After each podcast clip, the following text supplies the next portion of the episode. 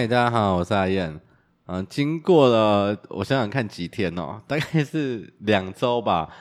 嗯、我没记错，应该是两周了。就是六月七号开始呢，我们那一天那一天我们有看到呃外资选择权的多单来到了一个高水位的的水平的水准哦，所以我们那时候哦、呃、有开始在注意要调节。那后续呢？我记得。这件事情发生的第一天，哈，嗯，我看一下日期，那天是六月七号嘛，然后六月七号，呃的晚上，其实当时的价格大概在一万六千九左右，然后呢，我们就被嘎了，嘎空手嘛，因为其实我前面就开始调节了嘛，然后最后调节，最后全部出光，大概在一万六千八百多左右，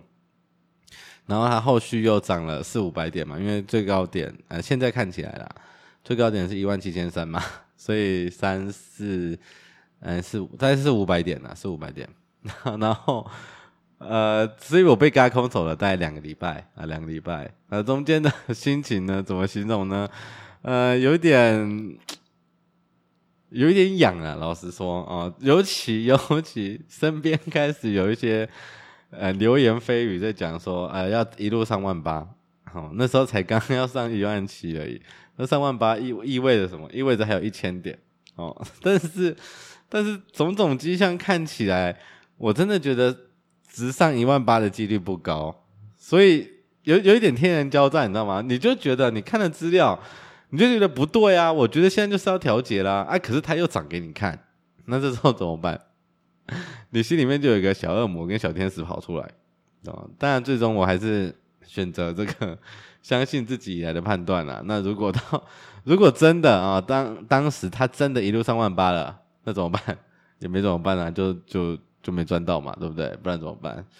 所以我觉得这个心态的调试还是很重要了哦，不然最后就会变成是你在追着价格跑。那你你做花了这么多时间跟心力在研究很多资料，然后做了很多功课。那就白做了嘛，对不对？你就 干脆就跟着价格跑就好了，反正你最终都要跟着价格跑的，你干嘛花这么多时间？是不是？所以我觉得还是要，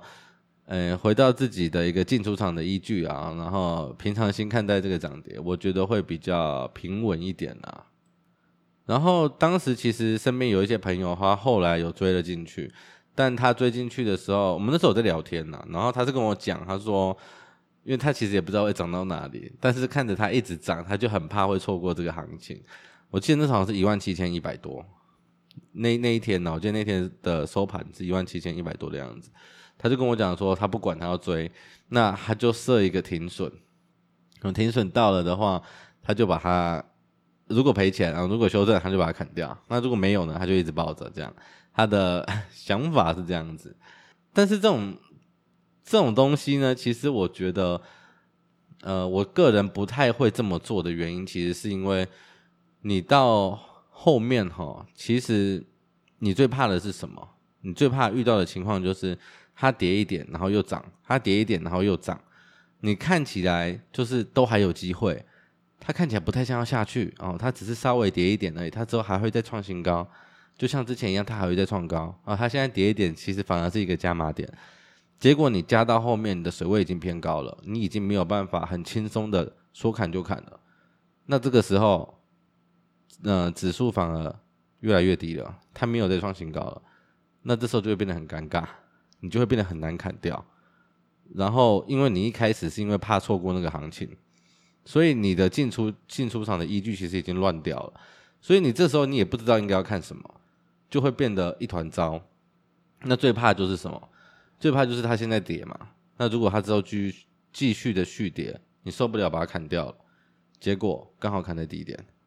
结果再下一轮你又你又受不了又追进去，结果又追在高点，所以就会变成最后就会变成追高杀低，所以我觉得啦，我觉得也不能说这样子的策略不好或是错或是什么的，maybe 可能就真的有人适合这样子，可是照这种情况，其实你把它往后推演下去的话，你就很有。有很高的几率会发生这件事情啊，那这件事情其实应该是在，应该是我们都要极力避免的啦。因为这种事情一旦发生个一次两次，你的那个投资啊，你的交易的 tempo 刚好会跟盘势反过来，你要把它导正，其实需要花很多的嗯、时间跟心力啦，没有这么容易。所以我觉得这个部分是真的必须要稍微注意一点的，而且这些都还没有算上，在多头年的情况下，你会有多少多少多少可观的隐形的损失啊？我指的是什么？就是如果这件事情你是从可能去年呃今不要讲去年，从今年开始好了，你这样回头一看，结果指数涨了几千点了。然后你很多的行情都没有掌握到，那你最后 静下心来，你想好好的呃按照自己的进出场依据来做的时候，指数它已经涨到了一个你认为的相对高点了，你又变成是说那那那现在怎么办？你又没有办法好好的静下心来做该做的事情了，为什么？然后因为第一点，呃指数已经来到相对高的位阶。那这个时候你的容错率就变低了，然后再来就是你的压力也变大了，哦，因为你前面错过了几千点哦，你接下来要想办法把前面几千点补回来哦，或者尽可能的让少赚的部分不要少那么多，你的压力也会变得很大。那你在这样子的情况下，你要能够把投资、把交易做好的话，其实那个你额外负担的的心理成本其实很高。就会变得越来越难做，然后你为了要弥补那些过去 失去的东西，那你为了要呃追求一个可能还不错的整年度的绩效，你的眼光就会越看越短。然后因为一来是你感觉你时间已经浪费了很多了，二来是身边呃所有买股票的，你眼睛闭着起来设飞镖的，大概都有涨啊，涨多涨少而已，而有的甚至飙得很夸张。你就觉得自己落后别人一大截了，所以你你种种因素下，你就会变得开始短视近利了啊！你要想办法在不要花太久的时间把先前失去的东西都赚回来。所以，就算你原本是想要长线长线的投资啊，你原本想要做波段的交易，你也很容易越做越短了，因为你今天你买进去了啊，可能过了一周啊，涨了涨了三五百点。你就开始讲，那我先收下来好了，我先我先把先前少赚的先补一点回来，啊，结果你就会变得越做越短呢、那那这样子跟你一开始期望、心里期望的那些哦，你回头看，你回头去看你少你失去了那几千点比起来，你是不是又做了相反的事情？所以我觉得这个就是 整个哦，你的你的投资、你的交易、你的节奏一乱掉之后，你就必须面临后面很多很多的。很琐碎、很麻烦，然后很难处理的事情，所以当初为什么我会坚持？就是，哦，反正我的看法就是这样，我的依据就是这样子。如果没有赚到就算了。哦，那天还有一个朋友，一个朋友问我，他说：“你有没有追？”我跟他说没有啊，因为在过去的情况下，我们很少会看到这么一大段的嘎空手。那如果我这次追了，就算我做到了，那我下一次又出现一样的讯号的时候，我不就要赔烂掉吗？对不对？我现在我虽然看到这个讯号，但我还跑去，我还是跑去追了，而且我也赚到了。那下一次再出现一样的讯号的时候，我要怎么做？我很可能会因为上一次获利的经验，然后让我觉得说，哦，其实可以追，我又跑进去追，结果下一次没有出现呢、啊，下一次没有这么一大段啊，那我下一次是不是就赔烂？然后赔烂之后又开始想啊，我当初就应该哦，照着自己的纪律啊，照着自己的讯号啊，照着自己原本的判断啊去做的，结果没有，所以绕了一大圈，结果你你自己的所所所谓的判断啊，你自己所谓的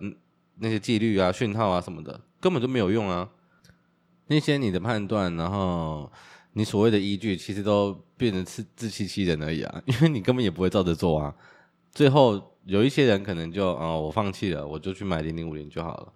啊、但是这样子的情况，你就算去买零零五零，我相信你应该也没办法做得太好，啊、因为大跌的时候、崩跌的时候，你要能够持续的买啊，哦、坚定不移的买，哦，真的也没有这么简单，好不好？整体来说啊，这种事情啊、哦，这样子的情况，它就是会一直不断的、反复的啊，轮回的出现。如果你你这件这一个的这个关卡你没有办法克服哦，你对你自己的呃研究的方向、你自己投入的时间、你投入的心力、你研究的内容、你的东西，你没有一个信仰啊、哦，你没有信仰，你没有办法啊，打从心里相信你自己在看的这些东西，你其实完全没有办法做到这件事情。价格只要涨了或跌了，你一定会受不了。那这个所谓的信仰应该要怎么培养呢？哦，这种东西不是天上掉下来的，这种东西其实就藏在你的每一个日常里面。哦，你花了多少时间，投入了多少心力在研究这些东西，然后在做这些功课。你投入的越多，它变成你的日常的一部分，变成你整整个人看待这个世界的一部分的时候，它自然就变成你的信仰了。你就不会这么容易被价格的涨跌来左右你的看法。功课还是得自己做，自己该付出的还是得自己付出。你可以找一个你欣赏的投资交易方面的前辈，然后然后去问问看啊，他们这一段是怎么度过的啊？他们的看法是什么？我觉得其实会有很大的进步啦，会有很大的进步。比起啊一个人买买把门关起来，然后自己乱研究一通，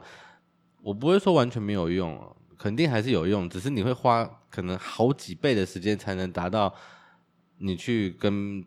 你欣赏的前辈，然后。去讨论，然后去聊天，然后甚至去学习，还要来得多很多很多很多。那时间其实比今天还重要嘛。所以，如果你